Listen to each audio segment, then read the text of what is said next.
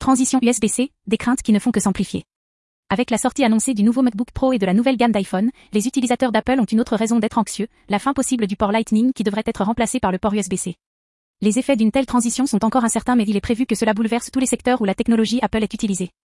Les fournisseurs de produits, en particulier les accessoiristes, affronteront des défis s'ils doivent adapter leurs propositions de produits pour la nouvelle technologie. Les possibilités qu'Apple pourrait incompatibles avec des produits à base de Lightning pourraient compliquer encore plus les choses et conduire à des coûts supplémentaires pour le consommateur. D'un autre côté, le port USB-C pourrait également inciter la technologie Apple à pénétrer des marchés qui étaient jusqu'alors fermés à elle.